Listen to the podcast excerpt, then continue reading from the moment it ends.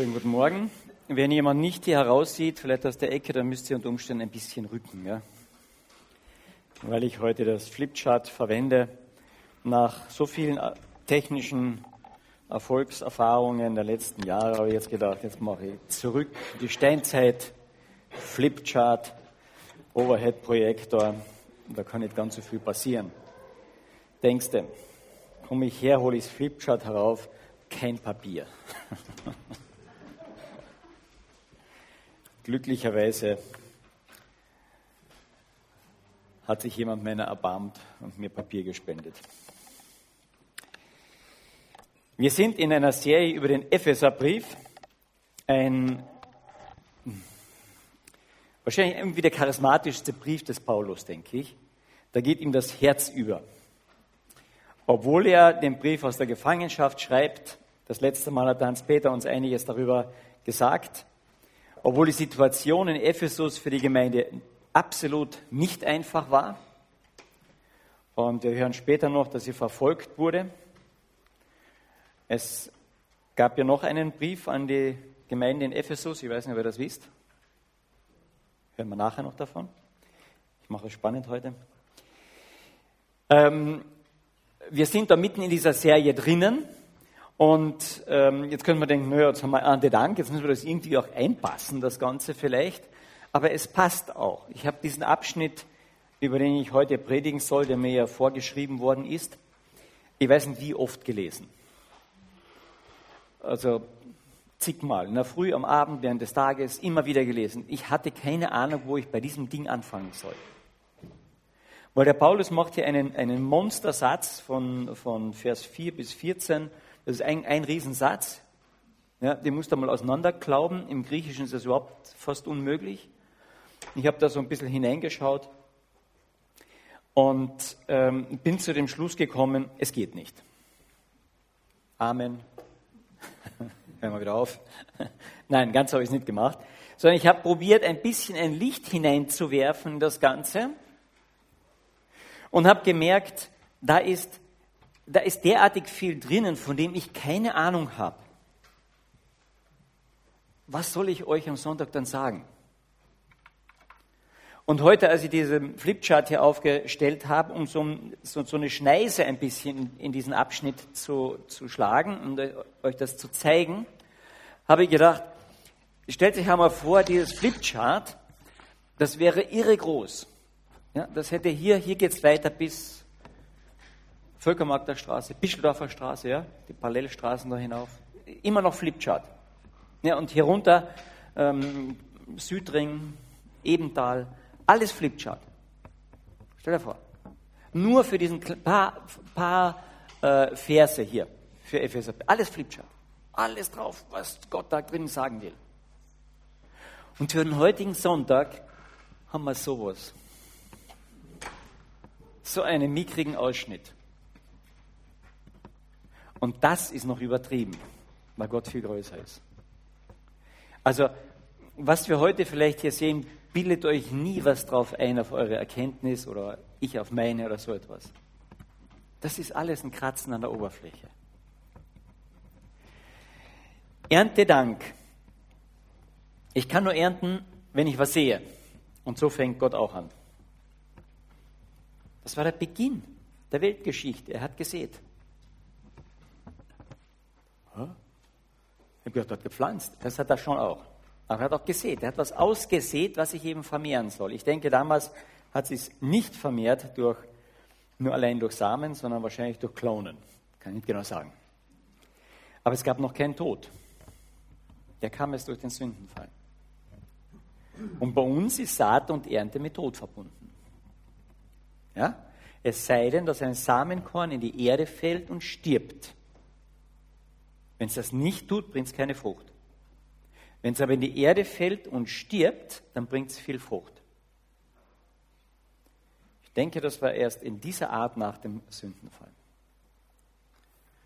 Ich bin auch noch aufgewachsen auf dem Lande und wir haben auch noch unsere eigenen Kartoffeln gemacht und wir haben auch noch gepflügt mit Pferd und Pflug. Ja, einmal hin, dann musste der Pflug umgedreht werden ja, und dann wieder zurück. Und ich weiß, wie die Kartoffeln hineingelegt haben und ich weiß, wie wir geerntet haben. Und dann haben wir sie mit der Hacke ausgegraben, diese Kartoffeln, und sie herausgeholt. Und irgendwann passiert es immer mal, man holte eine Kartoffel raus und sagt, Quatsch, nur ein Gatschhaufen. Ja. Und dann wussten wir, das war die Mama-Kartoffel. Das war die Kartoffel, die wir hineingelegt hatten, aus der dann alle die Pflanze gewachsen war. Und manchmal war sie noch als ganze Kartoffel so geblieben, aber es war ein Gatsch. Und du griffst hinein und so, ja, grauslig. Die war tot. Die kam nicht auf den Tisch. Die war nur grauslig. Wenn der Same nicht erstirbt, bringt er keine Frucht. Aber wenn er stirbt, bringt er viel Frucht. Die ganzen Kartoffeln rundherum. Und wenn wir heute das hier lesen und das hier durchgehen, werden wir das ein bisschen sehen. Ich werde versuchen, das hier langsam zu lesen, eine Zeichnung ein bisschen dazu zu machen dann und es dann noch einmal zu lesen und dann hoffe ich, dass ihr ein bisschen was versteht davon. Ein bisschen. Ja, weil die Flipchart ist ja viel länger, viel breiter. Ich habe das Bild im Hinterkopf. Ich lese von äh, Epheser, Brief von Vers 3. Also für die, die unsere Sprache nicht so gut kennen, wenigstens könnt ihr da vielleicht nachlesen in eurer Bibel, Epheser Kapitel 1, Vers 3. Gepriesen oder gelobt sei Gott, der Vater unseres Herrn Jesus Christus. Gepriesen sei er für die Fülle des geistlichen Segens, an der wir in der himmlischen Welt durch Christus Anteil bekommen haben.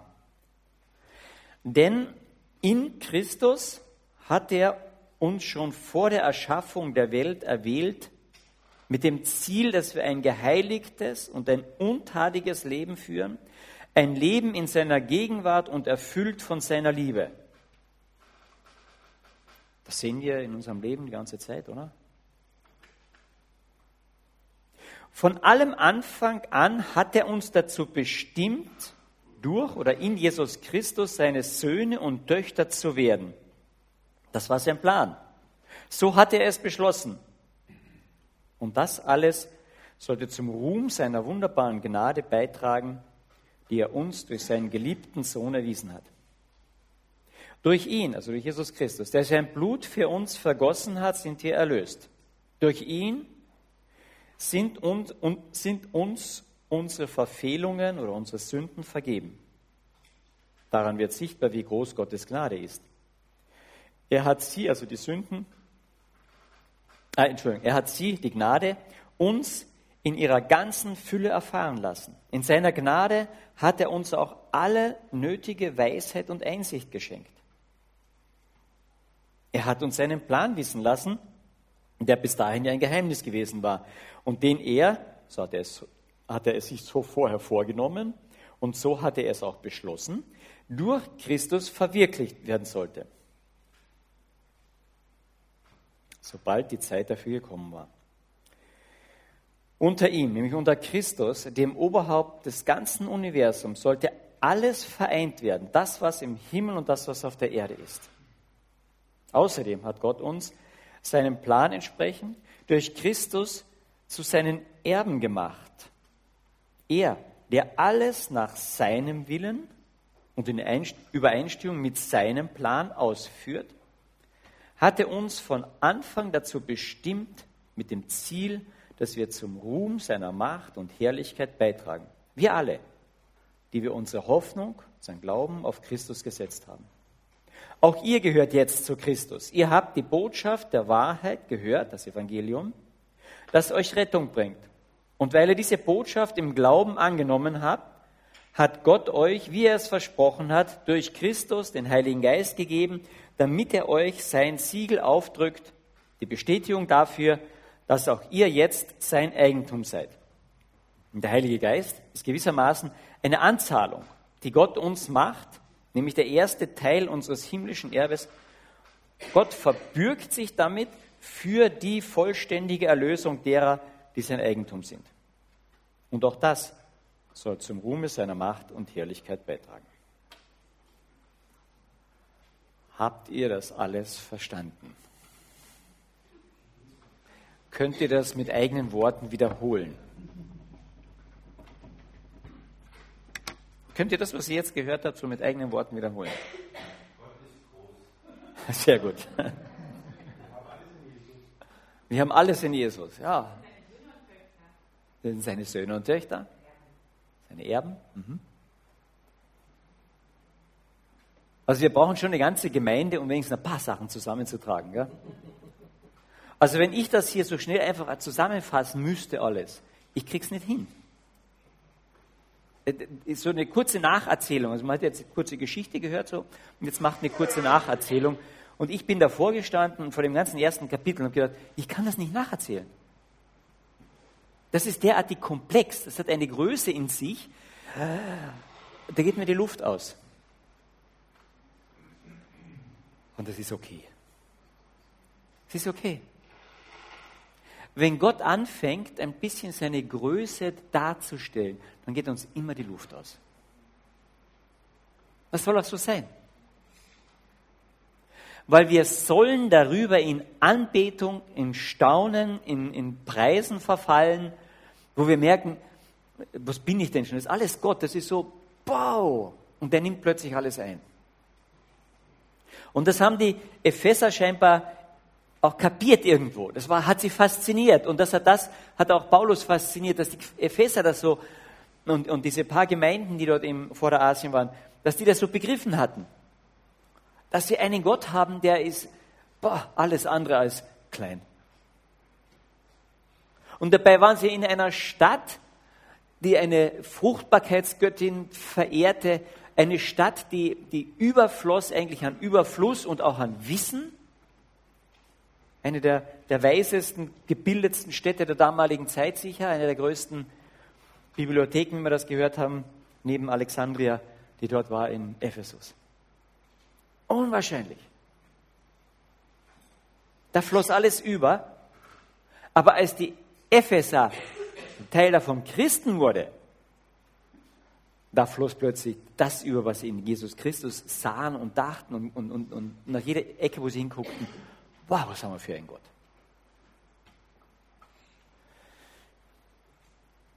Ich möchte diese, diese ähm, Zeilen versuchen ein bisschen zu zeichnen, damit wir verstehen, wenigstens ein, zwei, drei Dinge daraus ein bisschen verstehen.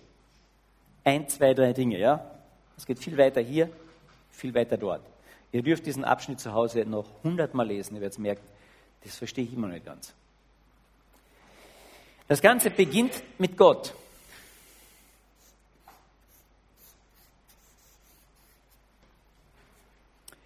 Und er seht, Saat und Ernte, wir haben Erntedank, den Menschen, Adam und Eva.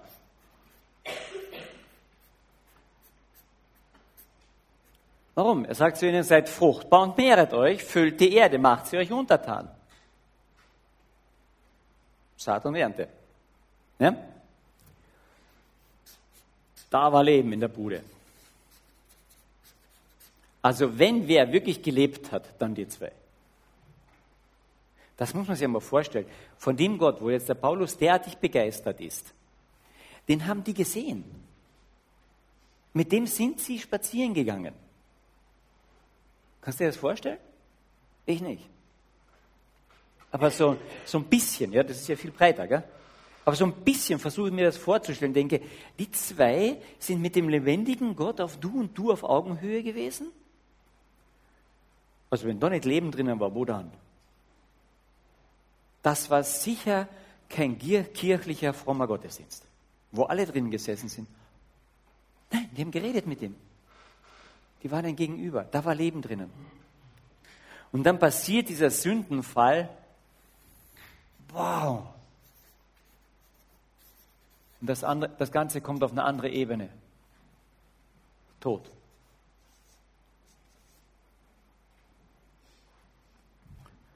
Der große Unfall? Nein. Gott wusste es. Er hätte das nicht verhindern können. Ja, wenn er es eh gewusst hat, warum hat er es dann überhaupt gemacht? Keinen Dunst. Ich weiß es im letzten nicht. Aber der Paulus zeigt uns hier im Epheserbrief, dass Gott einen Gesamtplan und das Wort, was eigentlich dort ist, auch vom hebräischen Gedanken, ist eigentlich ein Muster hatte. Versteht ihr so, wenn ihr, äh, du bist Schneiderin, du kannst das besser, ich, das bin ich nicht.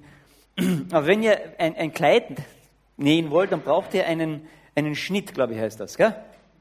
Nachdem man das Ganze ausschneidet, ja, ich würde das Kleid das Original hinlegen und rundherum schneiden, gell? dann müsste ich, ha, da kommt irgendwas zu klein, weil da fehlt der Saum und da fehlt dies und jenes. Ja, du brauchst ein Muster, nachdem du das Ganze entwickeln und planen dann kannst. Und genau das Bild nimmt er her. Ich habe einen Plan. Gott ist nicht überrascht. Ups, da ist was passiert. Gott ist nie überrascht. Und deswegen schickt er weiter, schickt er wieder einen Adam, Jesus Christus. In dem ist das Leben. Ich bin der Weg, die Wahrheit und das Leben. Und in diesen Plan baut er etwas hinein, nämlich einen Tausch. Der Tod wird jetzt dem hier angelastet. Der stirbt. Und das Leben bekommt der hier. Adam, Eva, du, ich, die ganze Menschheit. Für alle stirbt er. Ja? Das war sein ewiger Plan. Ich will sehen und ich will Ernte haben. Ich will jeden Einzelnen bei mir haben. Und ich mache einen Plan dafür, ich mache ein Muster dafür. Ich will jeden bei mir haben. Jeden. Das ist ein großer Plan. Ah, kein Helmut, nichts Neues für heute, für Sonntag. Doch.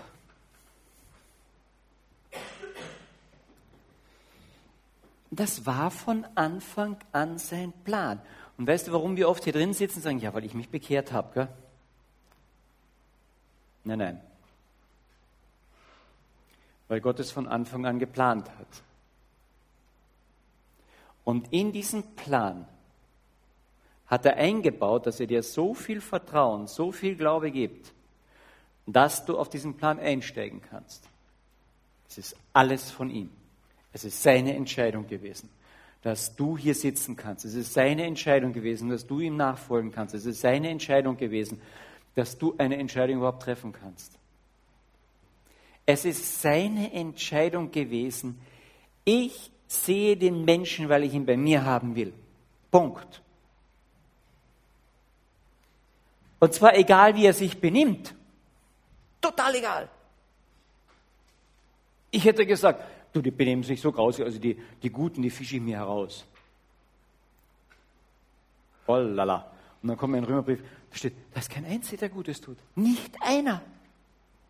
Alle haben gesündigt und Mangel des Ruhms, den sie vor Gott haben sollten. Weißt du, ich würde als Gott hier stehen und sagen, die Rosinen klaue ich mir rauf. Und dann fange ich an und sage, es gibt keine Rosinen. Alles Steine. Alles steinerne Herzen. Und Gott sagt, das ist mir wurscht. Ich habe eine Entscheidung getroffen. Von Urbeginn der Welt, noch bevor die Schöpfung war, sagt dieser Abschnitt uns, habe ich eine Entscheidung getroffen, dass ich für diese Menschheit will und ich will sie bei mir haben. Ob dann jeder darauf einstellt, das weiß ich nicht. Aber ich mache einen Plan, ich mache ein Muster, das ist fix fertig, dass er zu mir kommt. Und das nennt die, die Bibel eben auch Agape. Das ist Gottes uneigennützige Liebe.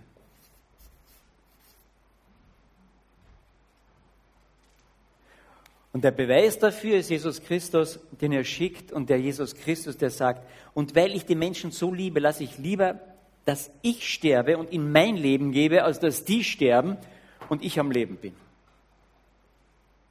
Mir ist mein Leben nicht so wichtig wie deren Leben. Das ist Gottes Entscheidung, Gottes Liebe. Der hatte gewusst, was auf ihn zukommt, als er in diese Welt kam.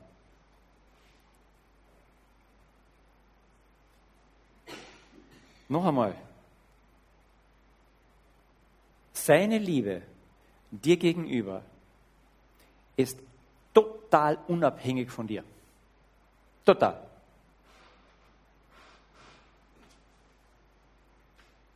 Für einige eine Riesenenttäuschung. Gell?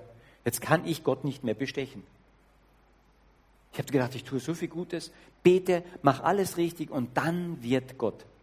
Geht nicht. Es verändert seine Liebe dir gegenüber nicht. Und für manche noch schlimmer.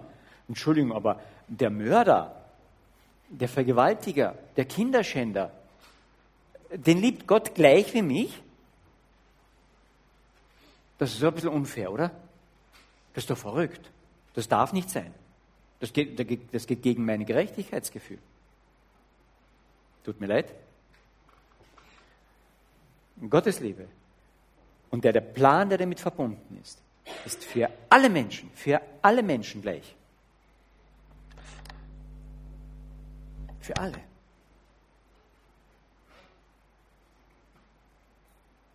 Wenn ich anfange, das darüber nachzudenken, das ein bisschen zu verstehen,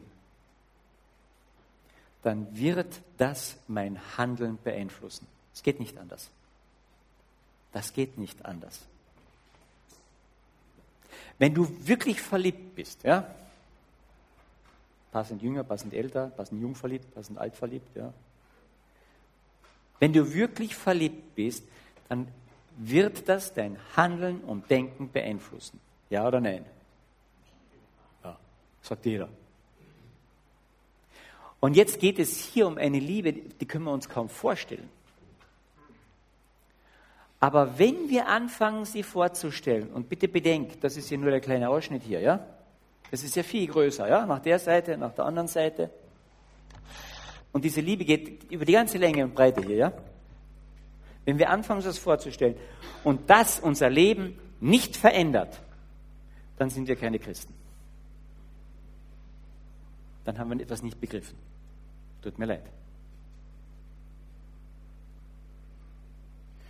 Wenn Christus und Gott der Vater anfängt in unser Leben wirklich hineinzutreten, dann wird sich was verändern. Klein wäre es vielleicht, ja?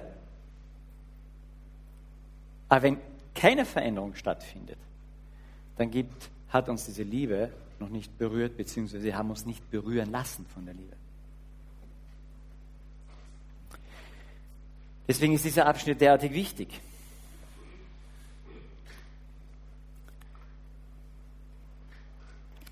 Weil sein großer Plan, hier, der, den er hier zeigt, hat ein Ziel, dass wir hier Söhne und Töchter sind.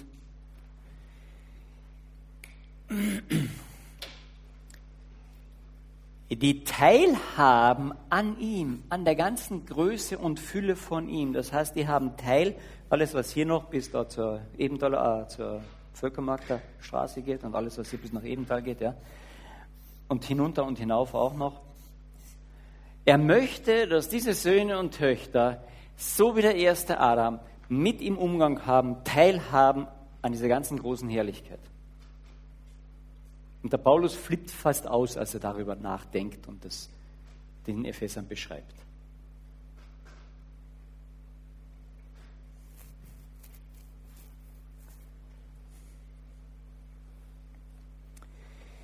Ich lese den Abschnitt noch einmal vor und gehe so ein bisschen durch diese Kritzelei.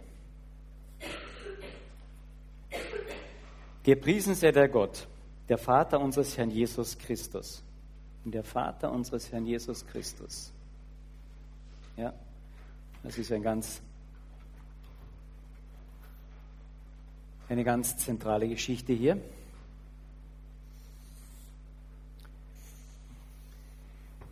weil der nimmt uns damit hinein in sein Leben. Ja? In Christus. Jetzt Peter hat das letzte Woche ganz gut gemacht mit seinem, was war das, He-Man oder irgendwelchen, seine Figur, die er da ins Wasser gesenkt hat und sagt, jetzt ist er innen drinnen, in Christus. Ja? Total umgeben von ihm. Gepriesen sei der Gott, der Vater unseres Herrn Jesus Christus. Gepriesen sei er für die Fülle des geistlichen Segens, an der wir in der himmlischen Welt durch Jesus Christus Anteil bekommen haben. Denn in Christus, in Jesus Christus, hat er uns schon vor der Erschaffung der Welt erwählt mit dem Ziel, dass wir ein geheiligtes und tadiges Leben führen. Ein Leben in seiner Gegenwart und erfüllt von seiner Liebe. Soll ich den Satz nochmal wiederholen? Das ist ja Wahnsinn. Denn in ihm hat er noch, bevor irgendwas davon war, hat er noch vor Grundlegung der Welt, in Christus, hat er uns schon vor der Erschaffung der Welt erwählt, mit dem Ziel, dass wir ein geheiligtes, unteiliges Leben für ein Leben in seiner Gegenwart erfüllt von seiner Liebe. Bevor die Welt erschaffen wurde, war das Muster bereits da. Dieses ganze Wort Vorherbestimmung, der Hans-Peter wird ein ganzes Wochenende, äh, äh, einen halben Tag darüber arbeiten. Ich weiß nicht, wie er das aufarbeiten wird. Aber ein Teil davon ist, es gibt sehr viele Aspekte, Nuancen drinnen, ist, dass dieses Wort, was hier auch gebraucht wird bei der Vorherbestimmung, ist ein Vor, äh, besteht aus zwei Worten im Griechischen. Von vor, vorher und von sehen. Das heißt, ich habe einen Plan, den ich bereits sehe, bevor er überhaupt in, umgesetzt worden ist. Ja, ein, zwei haben ein Haus gebaut, ja, da sind gerade dran, noch Haus zu bauen, die Häuser bauen wir heute nicht hier. Die gehen nicht hin und tun einfach Steine aufeinander. Die haben vorher einen Plan und der Architekt malt das dann auch noch schön aus. Und da auch, haben wir Häuselbau.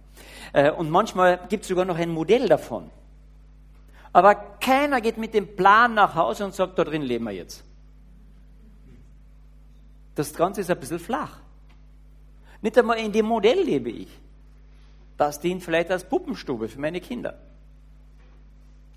Und doch, der Plan ist bereits erstellt, bevor das Haus fertig ist. Und das ist genau das gleiche Begriff hier, vorhergesehen. Gott hatte einen fertigen Plan, wo er sagt, ich habe bereits geplant, wie das aussehen soll, wo du dich drinnen bewegen kannst.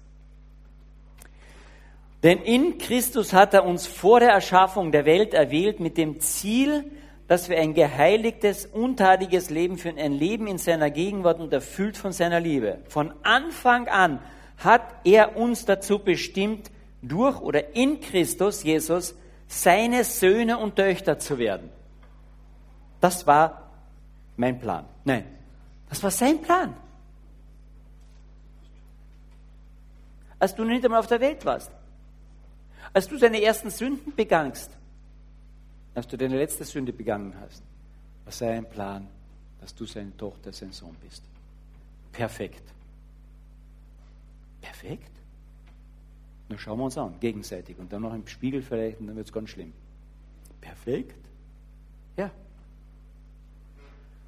Weil er, der zweite Adam, war perfekt. Nicht einmal seine Feinde konnten einen Fehler finden. Und diese Perfektheit schenkt er mir. Und dieses Leben schenkt er mir dazu, damit ich ein perfektes Leben habe, denn nur wenn ich ein perfektes Leben habe, kann ich auch in der Gegenwart Gottes leben. Niemand kann in der Gegenwart Gottes leben, außer er ist perfekt. Und genau das schenkt er mir. Deswegen heißt es immer in Christus, in Christus, in Christus. Und wenn ihr durch den Brief durchgeht, wie oft da in Christus drinnen vorkommt, in Christus, durch Christus, in Christus, unwahrscheinlich.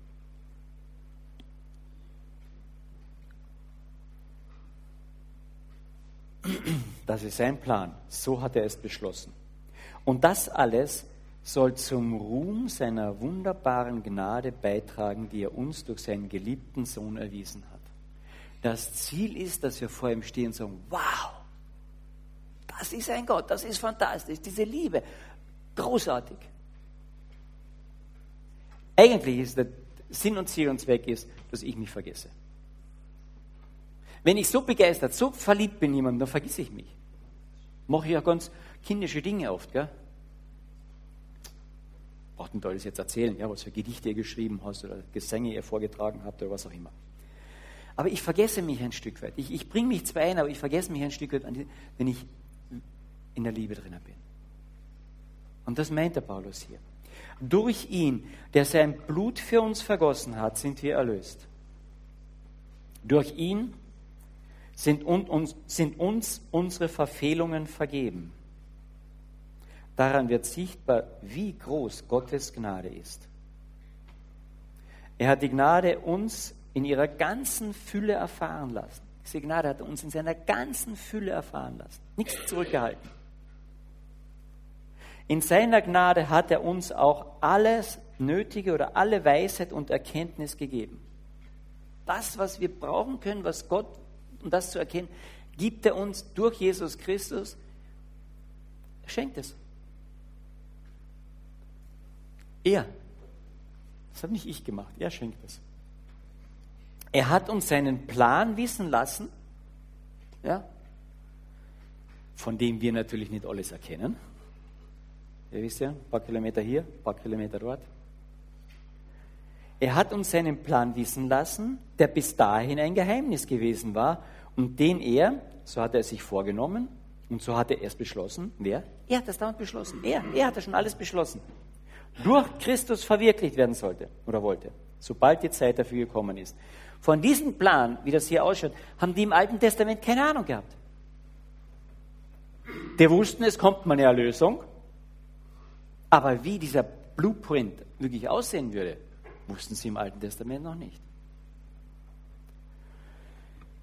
Dass nämlich auch unter diesem Christus, das Oberhaupt, das ganze Universum, Himmel und Erde, unter diesem Christus vereint wird. Er ist der Herr, er ist das Haupt, er ist der Größte. Außerdem hat Gott seinen Plan entsprechend durch Christus zu seinen Erben genannt, hat er seinen Plan entsprechend durch Christus zu seinen Erben gemacht, uns. Durch Christus hat er uns zu Erben, zu Söhnen und Töchtern gemacht. Wir erben. Wir erben ein Stück Himmel.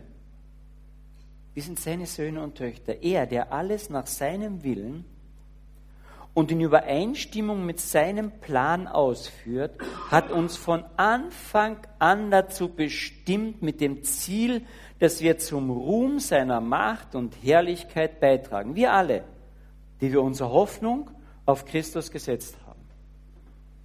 Wenn wir das, was er uns schenkt, das klein bisschen Vertrauen, einsetzen und unser Vertrauen darauf setzen, dann wächst erstens das Vertrauen und dann wird ein Ruhm verbreitet in der unsichtbaren Welt, von dem wir noch im Moment sehr wenig Ahnung haben.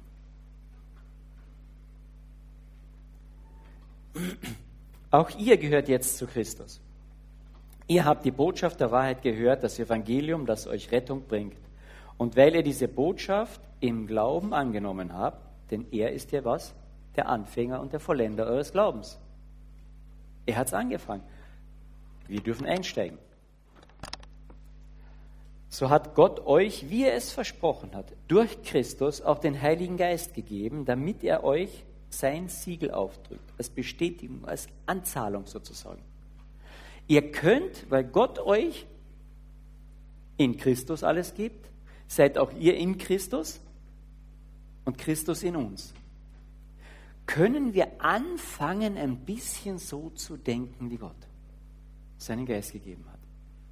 Er gibt uns die Einsichten, ganz langsam. Und manchmal merken wir, da, da war irgendwas, das war nicht von uns. Gell?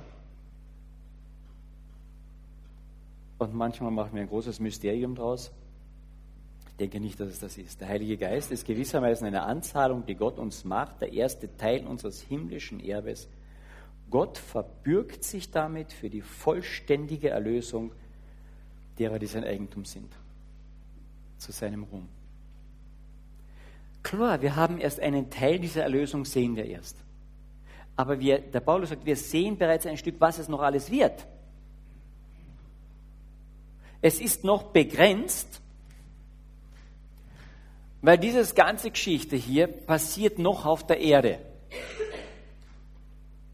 Und deswegen heißt diese Gruppe, die sich Gott anvertraut hat, Gemeinde. Auf Griechisch, Griechisch Ekklesia. Das sind die Herausgerufenen. Es kommt von den beiden Worten heraus, Ek und Logos. Das sind die Herausgerufenen von der ganzen Welt. Hier ist das ein ganz spezielles Kretzel, wie man hier auf Kärntnerisch sagt, die herausgerufen sind, um sich an diesen Segnungen Gottes zu freuen Und ihre Freude an diesem Herrn soll ihre Stärke sein und mit dieser Stärke sollen sie die Welt verändern. Wir haben Weltveränderer zu sein. Wir werden den Weltlauf als Ganzes nicht aufhalten in dem Sinne, aber Weltveränderer sollen wir sein. Und wenn uns die Kirchengeschichte etwas gelehrt hat, dann das, dass das möglich ist. Immer wieder. Wir sind Ekklesia herausgerufen, um was zu verändern. Manchmal denke ich, wir sind herausgerufen, damit uns ja gut geht. Ist es so? Ich denke, das ist die ganz, ganz, ganz große Gefahr unserer Gemeinden hier im Westen. Dass wir den Eindruck haben, wir sind herausgerufen, damit es uns gut geht. Leute, das steht nicht in der Bibel. Es geht uns gut im Sinne, dass ich weiß, wohin ich gehe. Ich weiß, was ich ererbe. Ich weiß, wer ich bin. Ich bin Sohn oder Tochter Gottes. Wow. In dem Sinne geht es uns gut. Aber ob es uns immer körperlich, finanziell, außen, innen gut geht, die Garantie haben wir nicht in der Bibel. Die steht nicht in der Bibel. Wir sind Herausgerufene, um uns zu freuen an diesem wahnsinnig großen Gott. Und die Freude an diesem Gott ist unsere Stärke. Und in dieser Stärke dürfen wir in diese Welt hineingehen, um sie zu verändern. Mit den Gaben, die uns Gott gegeben hat. Warum sage ich das zum Schluss nochmal? Weil es ja einen zweiten Brief gibt an diese Gemeinden in Kleinasien. Das übersehen wir manchmal.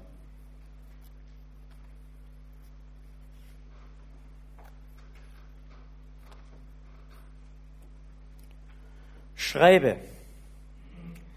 Schreibe an den Vorsteher, an den Leiter der Gemeinde in Ephesus. Offenbarung Kapitel 2. Der Epheserbrief war wahrscheinlich ein Rundbrief an alle Gemeinden in Kleinasien. Offenbarung war ein Rundbrief an die Gemeinden in Kleinasien.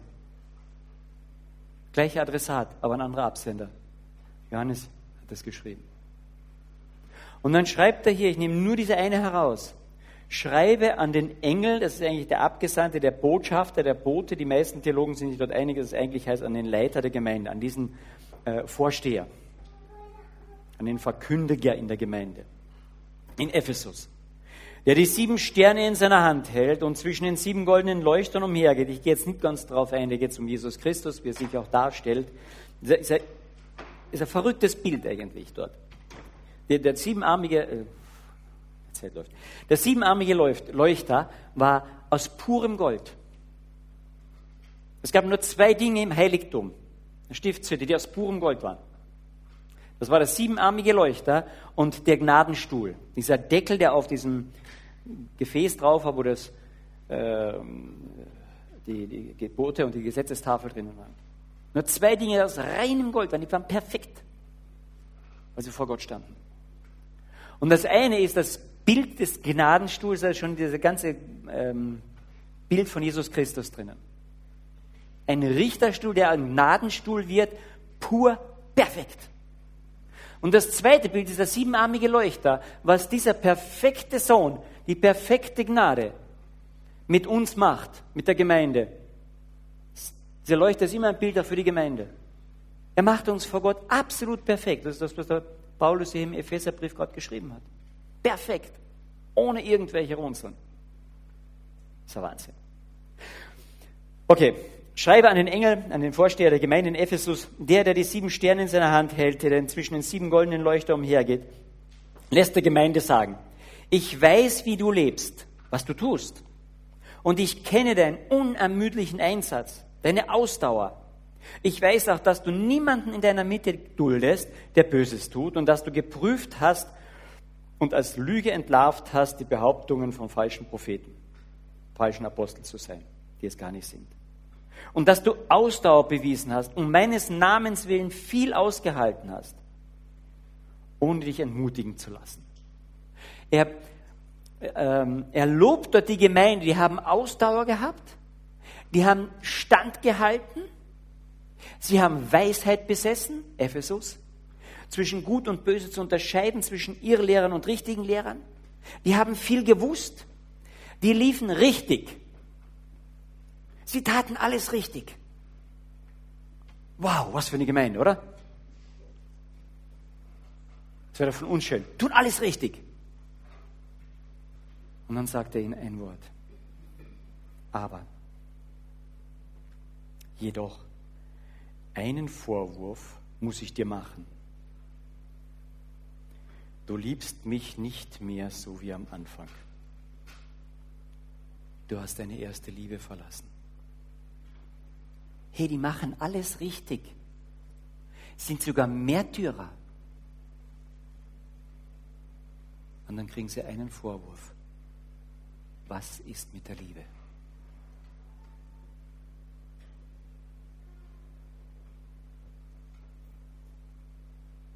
Und ich möchte diese Frage heute in diesen Raum stellen. Haben wir theologisch viel gelernt? Denken wir, das haben wir schon sehr viel verbreitet. Wir sind ja schon fast beim, bei der Südumfahrung hier mit unserer Erkenntnis gell? und fast schon oben beim Völkermarkt der Straße. Wir haben schon viel Erkenntnis. Die Epheser auch. Wir machen alles richtig. Ich leide manchmal auch in meinem Umfeld, wenn die anderen mich ausspotten. Ja, halte ich aus. Ich komme ziemlich jeden Sonntag zum Gottesdienst ich bin fromm. Und dann sagt er, eine Sache habe ich gegen dich. Du hast deine erste Liebe verlassen, die du zu mir hattest. Diese tiefe Begeisterung, die du hattest im Umgang mit mir. Diese große Freude an mir, was ich alles für dich bin und habe. Diese Begeisterung, als du meine Schönheit gesehen hast hast du verlassen. Und dann sagt er, erinnere dich, wie es damals war. Im Original steht hier, tue Buße. Dreh dich um. Ja, von was? Die haben ja nichts Falsches gemacht. Von was sollen sie sich umdrehen? Von ihren guten Werken. Zu mir, der der Gute ist. Versteht, wir haben das gleiche Bild bei Jesus, als der reiche Jüngling zu ihm kommt. Der reiche Jüngling sagt, ich habe alles gut und richtig gemacht. Und am Ende sagt Jesus, tue Buße darüber. Wende dich von diesen deinen guten Werken ab und wende dich mir zu. Du hast die erste Liebe verlassen. Stehen wir nicht oft in dieser Gefahr? Kehre um handle wir so wie am Anfang.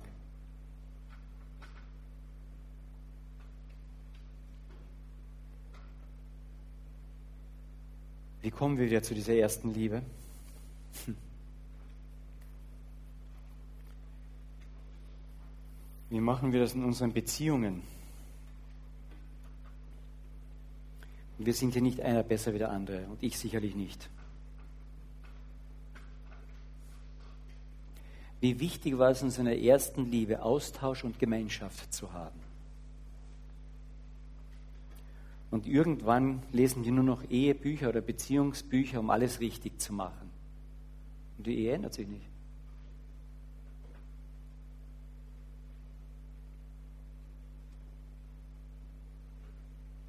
Kehre um zu der ersten Liebe, wo es dir darum ging, mit Gott zu reden zu studieren, wie ist dieser Gott, wo es dir um die Person dieses Gottes ging, um diese Person Jesu Christi ging.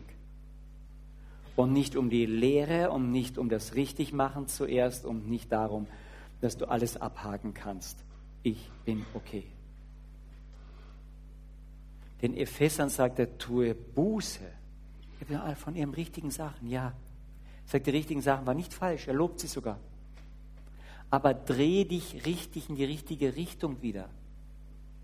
Und wir können als Christen gerade in unseren frommen Dingen falsch liegen. Nicht die frommen Dinge, die wir tun, sind falsch. Da kann man Lob dafür bekommen, das ist okay. Aber wir wenden uns unseren guten Lebenswandel als erstes zu, anstatt dem uns zuzuwenden, der der Gute ist, Jesus Christus als der reiche Jüngling zu Jesus kommt, sagt er, guter Meister, was muss ich tun, um im Himmel zu kommen? Und das Erste, was Jesus ihm antwortet, sagt, warum nimmst du mich gut? Es ist nur einer gut, Gott. Und wenn ich das bin, dann musst du dich mir zukehren. Und am Ende kommt er wieder darauf hin, dann verlass alles, was du hast. Was du durch gute Arbeit und Werke hier aufgebaut hast. Verlass alles und komm und folge mir nach. Wenn du zurückkehren willst zur ersten Liebe, dann lass einmal die ganzen frommen, das ganze fromme Gemüse hinter dir. Das nicht schlecht ist, ist nicht schlecht. Aber lass es mal ein Stück hinter dir und sag, Herr, ich möchte, dass es wieder absolut um dich geht, um dich und mich. Diese erste Liebe. Lass sie wieder wachsen. Ich möchte noch beten. Jesus Christus, du hast uns das vorgemacht, wie deine Liebe zum Vater nie, nie aufgehört hat. Selbst am Kreuz, als es finster wurde um dich.